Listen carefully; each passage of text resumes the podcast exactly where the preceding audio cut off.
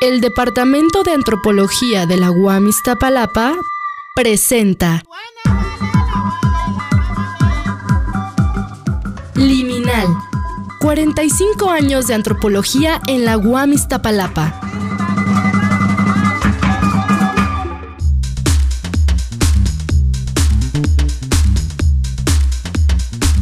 Liminal. Soy María Eugenia Olavarría Patiño, profesora investigadora del Departamento de Antropología de Iztapalapa. Soy etnóloga con un doctorado en ciencias antropológicas y desarrollo actualmente una investigación sobre los nuevos parentescos urbanos en la Ciudad de México. Me interesan en particular todas aquellas técnicas de reproducción humana médicamente asistida que implican terceros, es decir, donantes de gametos y de gestación, y en particular cómo se reconocen a estos individuos, a estos nuevos agentes en las relaciones de parentesco. Liminal. Uno de los resultados de esta investigación pues apareció a finales de 2018 se trata del libro La gestación para otros en México, Parentesco, Tecnología y Poder, que fue editado por la UAM y la editorial Gedisa. En este libro, pues se presentan los resultados de una investigación desarrollada entre 2015 y 2017 en tres ciudades mexicanas, eh, Villahermosa,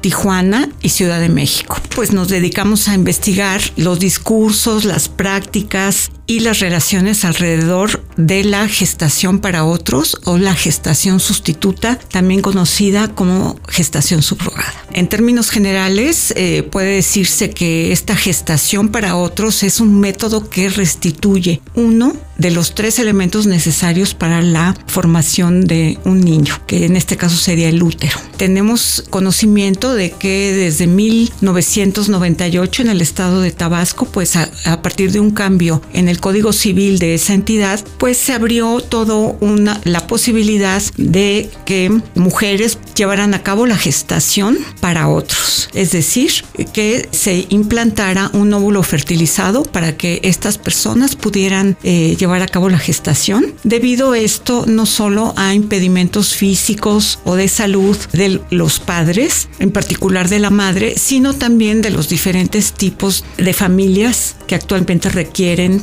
de estas técnicas, de esta ayuda para tener descendencia biológicamente relacionada. Liminal. A partir de las técnicas de reproducción asistida, en particular de la fertilización in vitro, que fue formulada en 1978, pues es posible que los padres de un niño no sean los padres que aportaron los gametos. Es decir, una fertilización in vitro permite concebir un niño sin haber habido relación sexual previa. Es decir, esta fecundación del óvulo se realiza en laboratorio. Uno de los dos elementos o los dos, el óvulo y el esperma, pueden ser de terceros. ¿Quiénes son entonces los padres sociales de un niño? Pues aquellos que tienen el compromiso y el proyecto de tener un hijo. A partir de aquí, pues entonces tenemos eh, que parejas formadas por un hombre y una mujer, pues pueden tener un hijo que sea únicamente hijo genético del padre o hijo genético de la madre o de ninguno.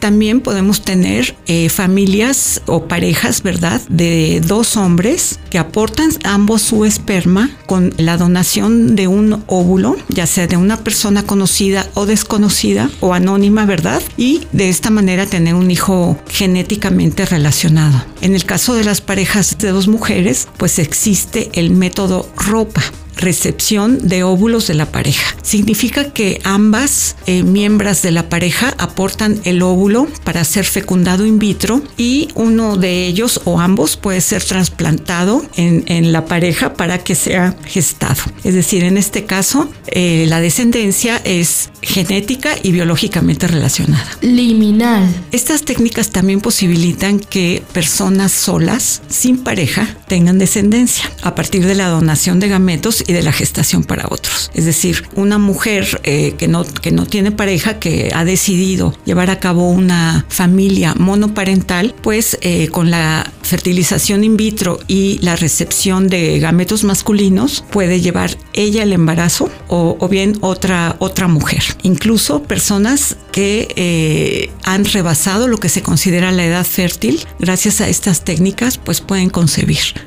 todo este escenario diverso es posible gracias a cambios previos que ya hubo en la eh, legislación, en particular de la Ciudad de México. No toda la República, por ejemplo, cuenta en su legislación con el matrimonio entre personas del mismo sexo, pero este fue un, cambio en la legislación eh, muy importante eh, que tuvo lugar en 2010 y que permitió pues que estas parejas y estas familias puedan tener descendencia eh, genética y biológicamente relacionada. Liminal. En particular lo que yo estudié es la gestación para otros o gestación sustituta. Estamos hablando entonces de parejas que pueden estar conformadas por un hombre y una mujer y por dos varones o por mujeres solas o por varones solos. Actualmente la legislación eh, no contempla la posibilidad de que un varón solo tenga descendencia a partir de donaciones de óvulos y además de gestación, mucho menos cuando se trataría de la misma donante. Es decir, aquí estamos hablando de que la gestación sustituta solo aporta eso, los nueve meses de llevar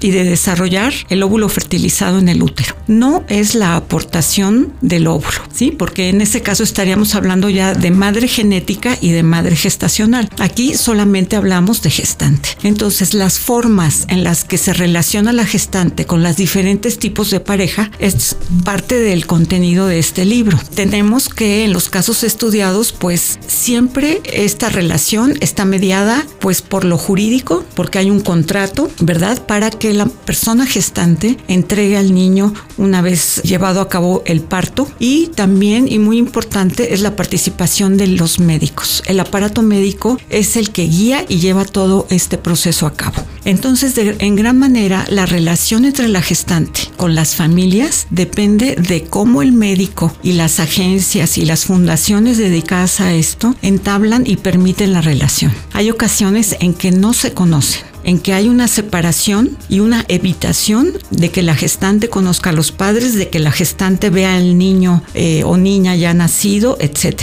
Pero en otros casos sí que hay relación, incluso con parejas que contratan a una gestante fuera de sus lugares de origen, es decir, eh, en un ámbito transnacional. Y tenemos eh, que se ven ah, por Skype o por videoconferencia, siguen el embarazo, se convierten en amigos e incluso a veces las gestantes siguen viendo a los niños que llevaron, digamos, que desarrollaron, que gestaron durante pues algunos meses después del nacimiento.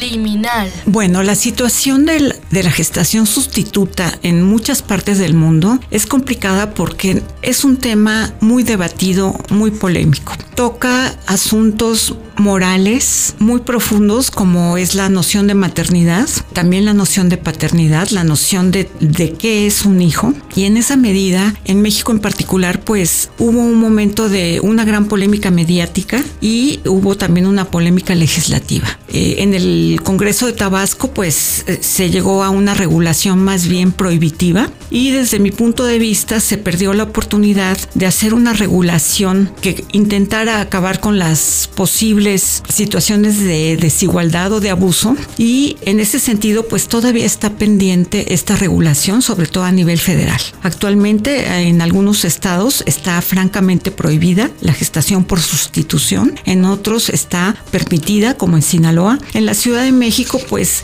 ya la Suprema Corte eh, declaró que las parejas del mismo sexo pueden tener recurso a una gestante, pero falta mucho en la regulación y en que esto se convierta en una posibilidad, digamos, de formar parentescos, respetando la dignidad eh, de todos los participantes y sobre todo del, pues en este caso del niño. Liminal. Considero que el valor de esta investigación pues consiste básicamente en haber retomado las voces de los actores. Es decir, nosotros fuimos a hablar con las mujeres gestantes, con las parejas que contratan y que requieren y que buscan tener descendencia bajo estas modalidades, con los médicos involucrados en las comisiones de apoyo y, y de asesores a los partidos políticos en la Cámara de Senadores buscamos también a los juristas, a los abogados que llevan a cabo los contratos. Entonces tuvimos acceso de viva voz a los actores y nos dimos cuenta que hay un gran matiz, hay muchos matices, hay un espectro muy amplio eh, de posiciones al respecto. Es difícil alcanzar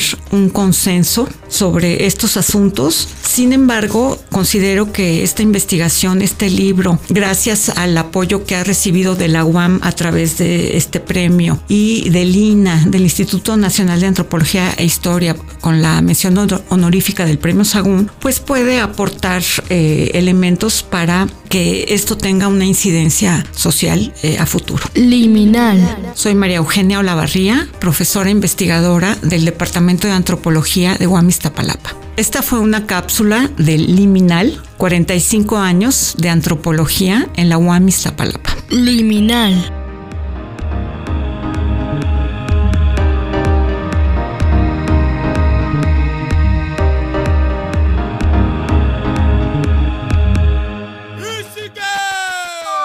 El Departamento de Antropología de la UAM Iztapalapa presenta Liminal. 45 años de antropología en la UAM Iztapalapa.